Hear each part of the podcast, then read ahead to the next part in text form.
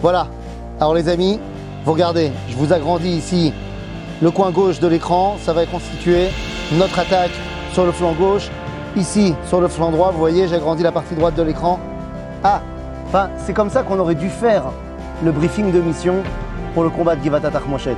On aurait dû avoir soit un ordinateur, soit pour les besoins de l'époque, on est quand même en 1967, on aurait dû avoir, je sais pas moi, des cartes, des cartes grandeur nature, des grands machins qui nous expliquent où on va, qui sont les forces en présence, où est-ce qu'il faut passer. Le problème, on a une carte. C'est une carte qui est une vision aérienne du site. Le problème, c'est qu'elle fait cette taille-là. C'est une carte A4. C'est une feuille. C'est une feuille où on a une photo qui a été prise de l'air, d'un avion, sur toute la zone. Ce qui veut dire que Givat